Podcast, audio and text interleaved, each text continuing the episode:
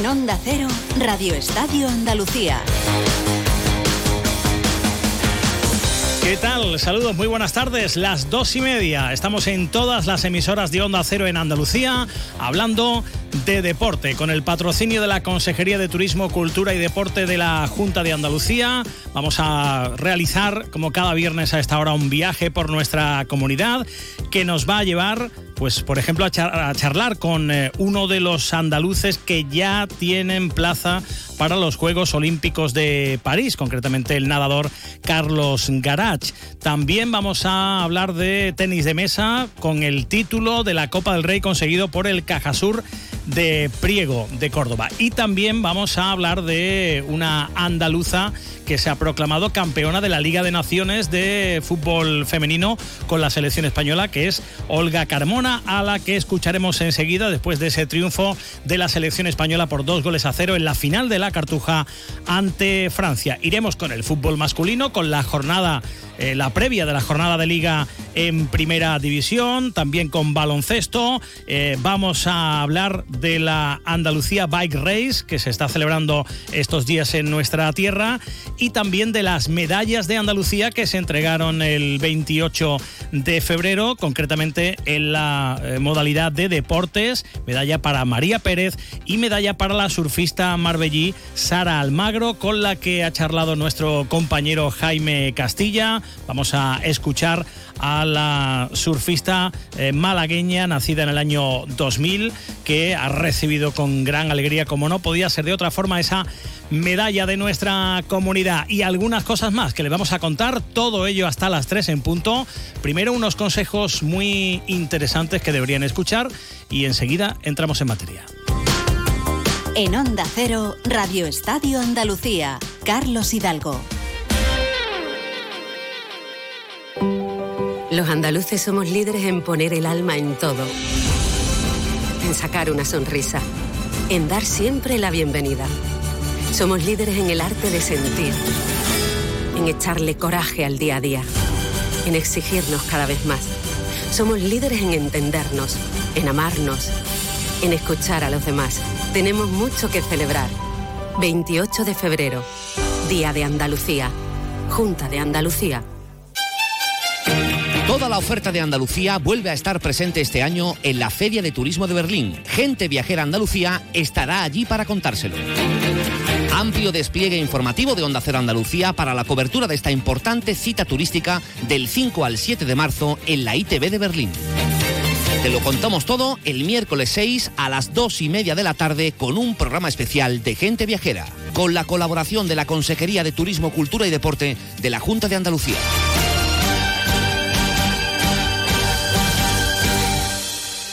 Yo cuido de la sanidad pública. Y yo. Y yo. Y yo. En CESIF trabajamos por ello. Un incremento de plantillas, por una carrera profesional ágil y efectiva para todas las categorías, por contratos más estables y bolsas actualizadas. Porque si tú no te conformas, nosotros tampoco. Yo cuido de la sanidad pública. Confía en CESIF. El 6 de marzo, vota CESIF. Facultativo. ¿Quieres que tu voz se oiga con más fuerza en la mesa sectorial de la sanidad en Andalucía? Este 6 de marzo vota Sindicato Médico Andaluz en las elecciones sindicales del SAS. Que no te engañen. Somos el único sindicato profesional e independiente que representa a todos los facultativos andaluces. Somos facultativos como tú.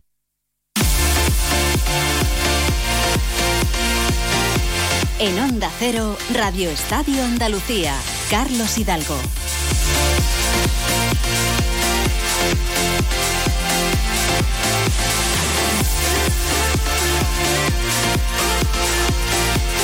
2 y 34 minutos. Hola José Manuel Jiménez, buenas tardes. ¿Qué tal? Buenas tardes. A ver, faltan cinco meses para los Juegos de París. Ya tenemos a más de una treintena de deportistas andaluces clasificados para la gran cita. Los últimos en lograrlo, los remeros Jaime Canalejo y Javier García en el 2 sin timonel. Hace una semana lo lograba también la selección femenina de fútbol. Ahí como mínimo tendremos a Olga Carmona. Recordemos, José, que en Tokio 2020 hubo representación récord del deporte andaluz con un total de 39 olímpicos. Sí, fue récord. Y de esos deportistas andaluces que han logrado ya su clasificación para los próximos Juegos eh, de París, eh, eh, uno de ellos es el nadador granadino Carlos Garach, que hace un par de semanas en los Mundiales de Doha registraba la mínima para la clasificación olímpica en los 800 metros libres. Hola Carlos, ¿qué tal? Buenas tardes. Muy buenas, buenas tardes, ¿qué tal? Bueno, nos sumamos a la enhorabuena eh, que supongo que te habrán dado ya centenares, ¿no? Estos días.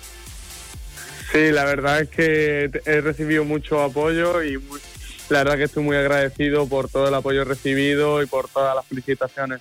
Bueno, solo 19 años, eh, pero ya es un sueño que se puede hacer realidad dentro de unos meses, ¿no? Eh, ¿Te vas haciendo ya la idea?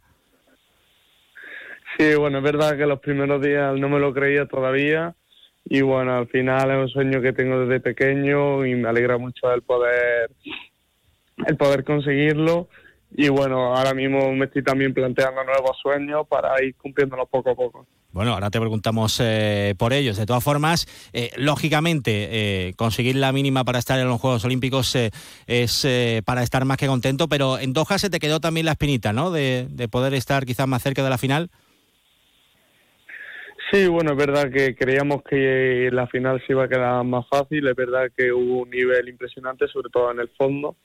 Y bueno, es verdad que no hemos visto fuertes, pero creemos que podemos estar más fuertes. Por ejemplo, en el 1500 yo creo que no lo hice del todo bien. Entonces, bueno, poco a poco vamos a ir retocando pequeñas cosas para mejorar y poder clasificarnos por una final en los Juegos. Bueno, eres joven, pero es el fruto de mucho trabajo, ¿no, Carlos? Eh, justo cuando logras la mínima, eh, subes una foto de tu etapa Benjamín en el Natación Granada. Eh, ahora ya es el día a día, desde hace tiempo, con tu entrenador Xavi Casademón. son ya muchos años en la piscina. ¿Cómo ha sido el camino para llegar hasta aquí? Bueno, pues el camino ha sido subida y bajada. Yo empecé en el Granada, ganaba medallas de España algunas luego estuvo una sequía, luego ahora pues desde España estoy ganando casi todo y bueno, al final es resultado de un trabajo pues que se ha prolongado durante muchos años, que ha sido con mucho esfuerzo, no solo mío, sino también de mis padres, de mi familia, ¿no? Que él iba a entrenar todos los días. Y bueno, la verdad que muy contento y yo creo que el trabajo ha tenido un resultado que la verdad estoy muy satisfecho. Bueno, la mínima que lograste en 800 te daría plaza ahora mismo también para poder participar en, aguas abiertas, ¿no? No sé cómo ves esa posibilidad. Sí, esa posibilidad la tenemos contemplada nuestro entrenador y yo y en principio, bueno, si todo va bien queremos nadar ambas, así que bueno. Hace una semana lograste también el récord de España de 400 en Sabadell, tienes eh, ya en tu poder el de los 1500, ¿hay alguno ahí más entre ceja y ceja? Sí, obviamente de los 800 que estoy en segundo, creo que, bueno, dentro de poco puedo batirlo, pero bueno, poco a poco vamos a intentar mejorar mi marca y si me puedo acercarlo y batirlo, pues mucho mejor. Bueno, de aquí a París, eh, ¿cómo es el calendario, Carlos? ¿En qué te vas a enfocar? Bueno, pues ahora mismo no tengo competiciones cercanas, las tengo dentro de dos meses, la Copa del Mundo de Agua Abierta y Campeonato de España agua abierta y bueno, concentraciones próximas pues tengo en Estados Unidos, luego tengo en el CAR de Sierra Nevada previa a los trayas o al europeo y luego también otra concentración previa en Sierra Nevada previa a los Juegos Olímpicos. Eh, por cierto, eh, el día antes de la ceremonia de inauguración de los Juegos en el Estadio Olímpico eh, cumple 20 años, ¿no? ¿Visualizas lo que puede ser, entiendo, el cumpleaños más especial? Sí, bueno, es verdad que coincide mi cumpleaños, no sé si esos días voy a estar por ahí porque también depende mucho de la planificación, de bajas de Sierra Nevada y demás, pero bueno, seguro que va a ser un cumpleaños especial y único. Bueno, Carlos Garach, nadador del eh, Club Natación eh, Churriana, eh, con plaza ya para estar en los Juegos Olímpicos, muchas gracias por atendernos y mucha suerte para estos meses. Muchas gracias a vosotros.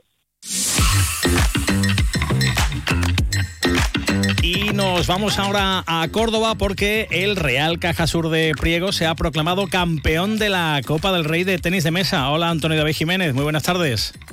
Hola, buenas tardes. El clásico de tenis de mesa en España, ese Priego Borges Val, se lo llevó el equipo cordobés y título para casa. Sí, esto es como los combates de boxeo, ¿no? ¿Te acuerdas de esos Pacquiao Márquez 1, 2, 3, 4? Pues en este caso, en la final de la Copa del Rey era Cajasur Borges 3 de manera consecutiva y en este caso, pues el Cajasur se cobró la revancha de las dos últimas ediciones, eh, ganó el título que supone el noveno título de, Copa en su Balmares, que no, que no está nada mal. Oye, podemos escuchar a, Carlos Machado, que, es, leyenda viva del Priego. Eh, me contabas que ha participado en todos los títulos del, del club por supuesto en este, claro. Tiene 43 años, ha sido 11 veces campeón de España individual y 18 eh, veces campeón con el eh, Cajasur de Priego, 9 en la Copa del eh, Rey y bueno, va camino también de la novena liga porque el equipo también tiene encauzado ese doblete de cara a esa temporada y además en la final fue clave jugando contra un chico al que le saca 23 años, Norberto Oler, pero sin duda el punto que disputaron pues resultó casi definitivo para que levantara ese título de, de Copa del Rey. Bueno, ha sido un partido muy, muy complicado porque Borges siempre nos lo pone muy difícil, sobre todo en, las finales se crecen y ya el año pasado perdimos con ellos y creo que el anterior también. Al final he podido sacar el partido para adelante, que era lo importante, y, darle el punto al equipo. Y junto a la victoria después de, Diego Carballo, pues llevarnos otra novena, o la otra copa, la novena ya para, para Priego, así que muy contento y a ver si caen, más, que uno cuando gana pues, se acostumbra y quiere seguir ganando. Muchas gracias a todos por, el apoyo.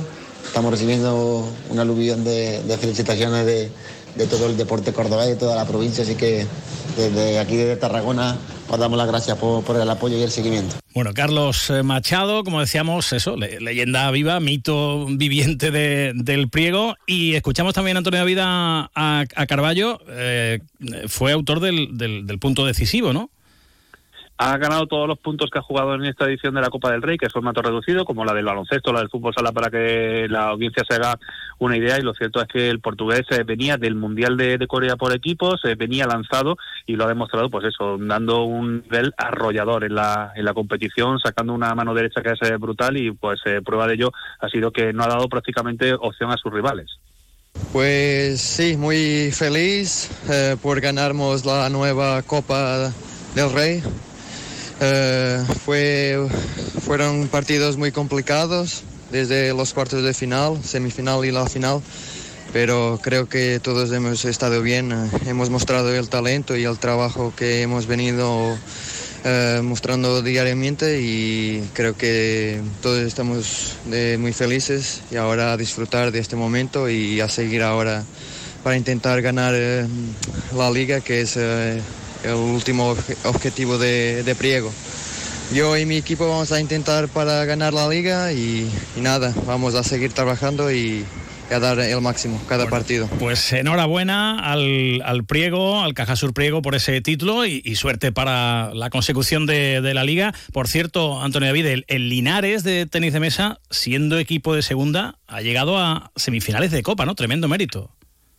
Sí, lo ha hecho muy, muy bien. Ha ido tumbando incluso en ese camino a equipos de la, de la máxima categoría. Es cierto que, que, tiene un equipo muy potente, que han fichado a Carlos Caballero, que juega la Liga Polaca, pero por aquello de que aquí se puede participar en, varias ligas, es de Linares, y ha estado jugando con el equipo de, su tierra. Ha estado bien apoyado también por un jugador polaco y un japonés. Y salvo el Borges, que sufrió para tumbarle las semifinales, pues eh, solo el Borges ha evitado que se hubiera jugado una final andaluza en esa final de la Copa del Rey que ya decimos eh, se ha estado disputando en Tarragona días. Muy, muy bien el Linares en esta actuación. Y también nuestro aplauso al equipo femenino de Priego, subcampeón de la Copa de la Reina. Sí, el Museo de la Mente Francisco Morales que jugaba contra Lucán, que es un auténtico dragón, ya no solo a nivel nacional, sino también continental, ha ganado incluso cuatro ediciones de la Copa de, Europa. Lo cierto que en la final pues se cayó por 3 a 2, estuvo a punto de retener el título que consiguió la pasada temporada en, Jaén y ha estado muy cerquita ¿no? de revalidar ese título de campeón el Museo de la Almendra Francisco Morales, que fíjate, eh, juega el próximo lunes eh, partido de la ida de la semifinal de Copa Europa frente al equipo de Constanza de, Rumanía y por lo tanto está cuadrando una temporada fantástica. Le está plantando cara a Lucán y además en, competición europea sigue vivo y con la aspiración de, disputar una final continental. Bueno, pues el tenis de mesa andaluz, un año más, eh, arriba, muy, muy arriba. Gracias, Antonio David, un abrazo. Un abrazo fuerte. Son las 3 menos cuarto. Esta semana Andalucía, concretamente Sevilla, ha sido talismán para la selección española de fútbol femenino. El estadio de la Cartuja albergó el miércoles la final de la Liga de Naciones. España venció 2-0 a Francia con goles de Aitana Bonmatí y Mariona Caldente. Y la representación andaluza en la selección la ostenta Olga Carmona, que además fue la autora de la asistencia de gol en el 1-0. Eh, estamos muy felices de poder volver aquí por segunda vez en un periodo tan corto de tiempo, señal de que, las cosas están saliendo muy bien. Y, nada, nosotros también estamos muy contentas por haber llevado a España donde merece y, poco más que decir. Eh, agradecer también todo el apoyo que, nos dais, que, estáis dando al, deporte femenino en general, que siga siendo así y que, y que ojalá vengan muchos éxitos más para el país. Enhorabuena a Olga Carmona, la jugadora sevillana del Real Madrid, también a María Pérez, la única jugadora de un equipo andaluz en la selección, futbolista del Sevilla, cedida por el Barça. Seguimos con el fútbol, ahora masculino, con la Liga. Mañana juega el Sevilla en casa ante la Real Sociedad a las 2 de la tarde, eh, con ocho bajas seguras, las de Ocampos y Sou sancionados, y los jugadores que están recuperándose de sus lesiones, Marcao, Luquevaquio, Acuña, Jordán, Mariano y Agumé también están saliendo de lesión, pero llevan varios días entrenando con el grupo y podrían entrar en la lista Lamela y Neman Yagudel. Escuchamos al entrenador Quique Sánchez Flores hablar del partido y hablar del rival de la Real Sociedad, que viene de caer eliminada en la Copa del Rey, que viene con eh, una mala racha en liga, solo una victoria en los últimos ocho partidos, pero dice el técnico madrileño que va a ser un choque bastante complicado. Bueno, de la Sociedad no hay que fiarse porque es un equipo súper competitivo eh, que evidentemente se ha llevado un, tropezón importante en los objetivos de esta temporada pero que tiene la capacidad de rearmarse rápido y de volver a, competir. Jugamos ante un rival que nos va a poner muy complicado, muy físico, eh, juegan bien, eh, manejan todo tipo de alturas en defensa, fundamentalmente muy altos y muy incómodos y con el balón es un equipo que se relaciona muy bien. Por lo tanto, tenemos que hacer muchas cosas bien si queremos, si queremos eh, ganar. Por su parte, el Betis Jiménez juega el domingo eh, en casa de un Atlético de Madrid recién eliminado de la Copa. El Athletic Club le dio un baño y le arrebató el billete a la final de Copa. Sí, así que vamos a tener el próximo 6 de abril en el Estadio de la Cartuja a muchos aficionados del Mallorca y del Athletic eh, Club eh, disfrutando de esa final de la Copa del Rey. El Betis con tres novedades mañana en la convocatoria, Guido Rodríguez, Ayoce y Miranda que ya se han recuperado de sus respectivas lesiones.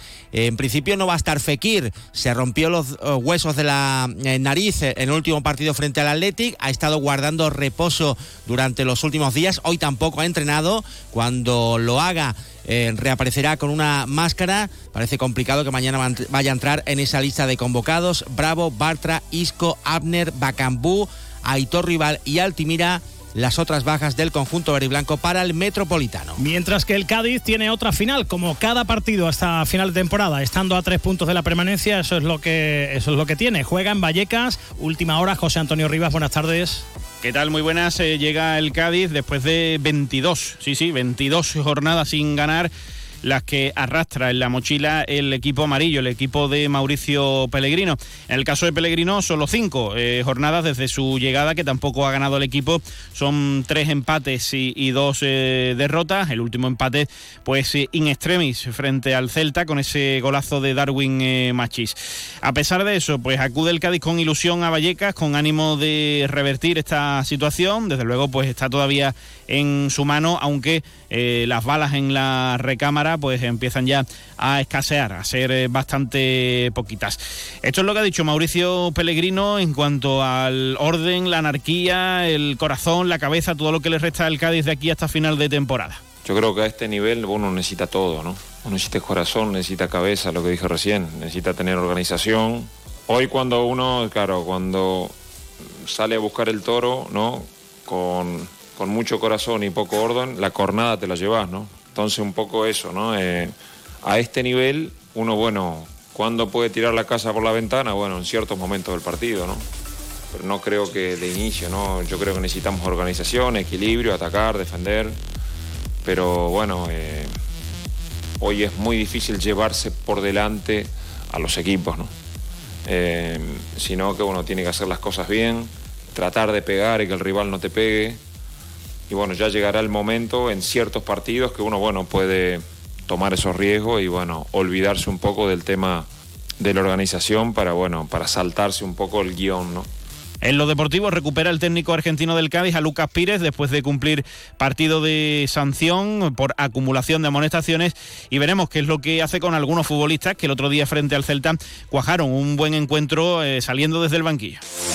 Bueno, pues vamos a ver si puede conseguir la victoria el Cádiz y va sacando un poquito la cabeza. Lo tienen complicado para salvarse de la quema del Almería y el Granada. El Granada juega el domingo en Villarreal a las 2. El Almería colista tiene un partido esta noche en el que puede ayudar al Cádiz y al Sevilla porque juega con el Celta, rival por la permanencia. En nueve minutos estamos en las 3 de la tarde.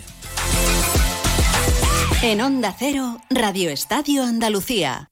La Federación de Autónomos del Comercio de Andalucía, FACOAN, impulsa Sin ir más lejos, un proyecto para incentivar el consumo en comercios de cercanía andaluces. Sin ir más lejos, tiene el objetivo de animar y concienciar a la población sobre la importancia de la compra local en pequeños comercios. Comprar en comercios de tu barrio y tu pueblo genera y mantiene el empleo y la riqueza entre nuestro vecindario y fija la población al territorio. Sin ir más lejos, compra en tu pueblo. Más información en www.facoan.es.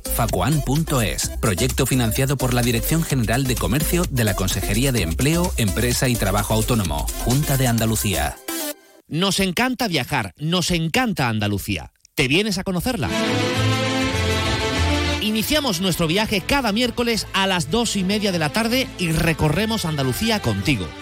Gente Viajera Andalucía, un programa de turismo, actualidad, gastronomía, tradiciones y buen humor en Onda Cero. Con la colaboración de la Consejería de Turismo, Cultura y Deporte de la Junta de Andalucía. Te mereces esta radio. Onda Cero, tu radio.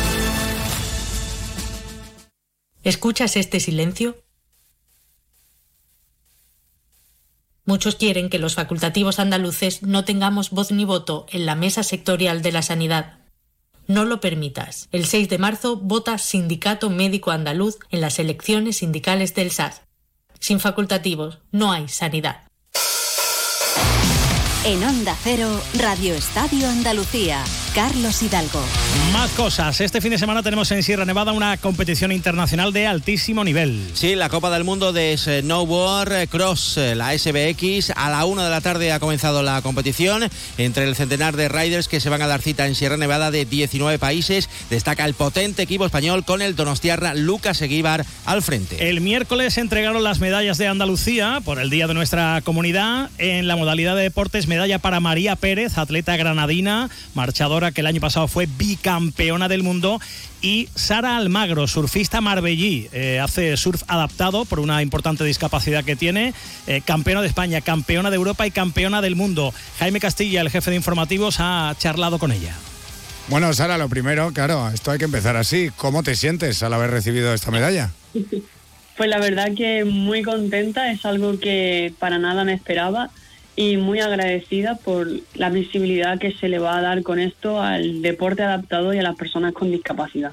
Pues Sara, precisamente he detallado un poco tu palmarés y ya he dicho que es absolutamente impresionante, sobre todo también teniendo en cuenta la edad que tienes, pero hay algo que no he contado de forma deliberada y que mucha gente que nos está escuchando ya sabe, pero que quizás hay alguien que no sepa, y es que ese palmarés lo consigues además con una discapacidad, porque a ti te faltan las manos y los pies y encima eres trasplantada de riñón. Todo ello por una enfermedad. No sé si te importa, Sara, contarlo para que todo el mundo pues conozca a fondo tu historia. No, para nada, no me importa contarlo. Bueno, pues yo tenía 18 años y estaba, pues eso, lo, lo, que pasa en verano, ¿no? Disfrutando. Yo trabajaba, em, también quedaba con mis amigos y de la noche a la mañana empiezo a encontrarme súper mal, con dolores de cabeza, fiebre y vómitos. En un primer momento vamos al ambulatorio y allí me diagnostican una gastroenteritis y me mandan para casa. ¿Qué pasa? Que al día siguiente, como me encuentro incluso peor y la fiebre llegaba hasta 41, es cuando mi madre decide llevarme al hospital y bueno, pues allí me vuelven a diagnosticar una gastroenteritis, pero en cuestión de horas eh, sufro bueno, pues, eh, lo que viene siendo una septicemia provocado por una bacteria que se llama meningitis meningocócica, que fue la bacteria que hizo que, que tuviera pues un montón de paradas cardíacas, que mi, tuviera un shock multiorgánico y como consecuencia de eso la sangre dejó de circular por las partes distales y bueno, pues todo deriva en amputación de manos y pies, como bien has dicho, y los únicos órganos que nunca llegaron a funcionar fueron los riñones. Y a día de hoy, pues gracias a mi padre, llevo cuatro años y media trasplantada, dejando atrás eh, lo que yo llamo el infierno, que es la diálisis. Entonces, bueno, es un poco resumen porque al final son cinco, cinco meses de hospital, luego he, ingresado otras veces más para distintas operaciones y a lo largo de mi cuerpo tengo unas 27 operaciones, que son más operaciones que años. Así que bueno, es un poco un resumen chiquitillo. Y Sara, ¿tus rutinas de entrenamiento son muy diferentes, digamos, a una persona pues con todos sus miembros? ¿O, tú tienes, bueno, echarle más horas? ¿Cómo, cómo hiciste, no? Para, para, bueno, pues oye, para aprender a esta nueva modalidad de hacer surf.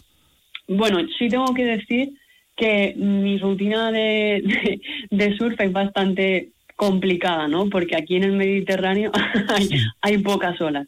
Y por ejemplo, antes del último mundial estuve prácticamente un mes y medio sin poder entrenar en el agua. Entonces yo lo que hacía era entrenar todos los días o por lo menos seis veces al, a la semana, entrar, entrenar en seco. Claro, ¿qué pasa? Que al ser trasplantada de riñón, el ejercicio en exceso no es bueno porque eso me sube eh, un parámetro que puede provocar como una especie de rechazo de riñón. Entonces yo al día un máximo de hora y media, dos horas como mucho de ejercicio. Y con eso, bueno, pues los parámetros del riñón, que es lo, que es lo importante, están bien y con ello, bueno, pues eh, estoy dando resultados. Cuando estás subida en la tabla, cuando sientes ahí la fuerza de las olas, pues yo qué sé, el olor a sal, estás rodeada por el color, la espuma del mar quizás aquí, como has mencionado, ¿no? que no hay mucha ola, pero bueno, en una playa salvaje o en una playa del norte, un lugar recóndito del mundo, el atardecer quizás al fondo con el sol muriendo entre las olas, ¿tú ahí te sientes discapacitada o ayer eres libre y no te acuerdas ni de eso? Es que hay una cosa que me encanta de mi deporte y es que el mar trata a todo el mundo por igual. No es como aquí en tierra que siempre te encuentras algún individuo que te trata como si fuese una niña de seis años y no, no, el mar trata a todo el mundo por igual, la ola es igual para todo el mundo, revuelca a todo el mundo por igual independientemente de la condición física, mental, económica o, lo que sea. Entonces, es, eso es algo que a mí me gusta de mi deporte. Y como bien decía, ver un atardecer surfeando, eso es una maravilla, es un espectáculo. ¿Hay algún sueño que tengas todavía en el surf? Hay, no sé, pues por ejemplo, a lo mejor surfear con alguno de tus ídolos, surfear en una zona concreta, eh, que te patrocine una marca, yo qué sé. ¿Hay algo que tengas que digas, esto es una próxima meta que me gustaría conseguir en el surf? Tengo un montón de metas y una de ellas pues es tener más patrocinadores para poder seguir eh, compitiendo y sobre todo entrenando, ¿no? Porque como he dicho, el Mediterráneo da olas, pero muy pocas. Y ojalá poder tener ese plus económico para poder seguir moviéndome, sobre todo en el norte. Y luego, por otro lado, esto es un sueño que yo tengo desde que era pequeña y es el participar en unos Juegos Olímpicos, que ahora, bueno, tendría que llamarlos Juegos Paralímpicos. ¿Qué pasa?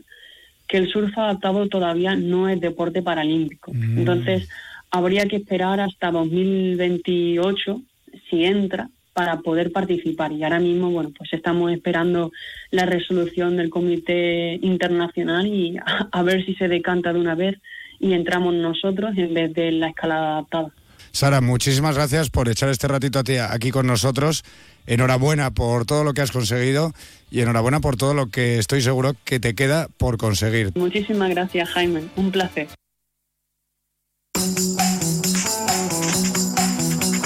En Onda Cero, Radio Estadio Andalucía.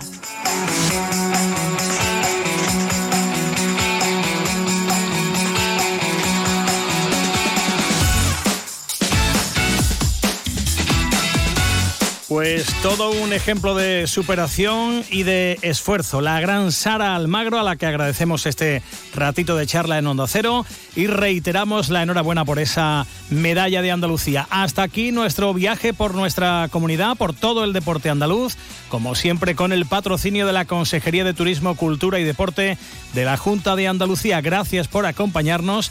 Que tengan un buen viernes y un bonito fin de semana. Se quedan con Julia en la Onda. Buenas tardes. En Onda Cero, Radio Estadio Andalucía, Carlos Hidalgo.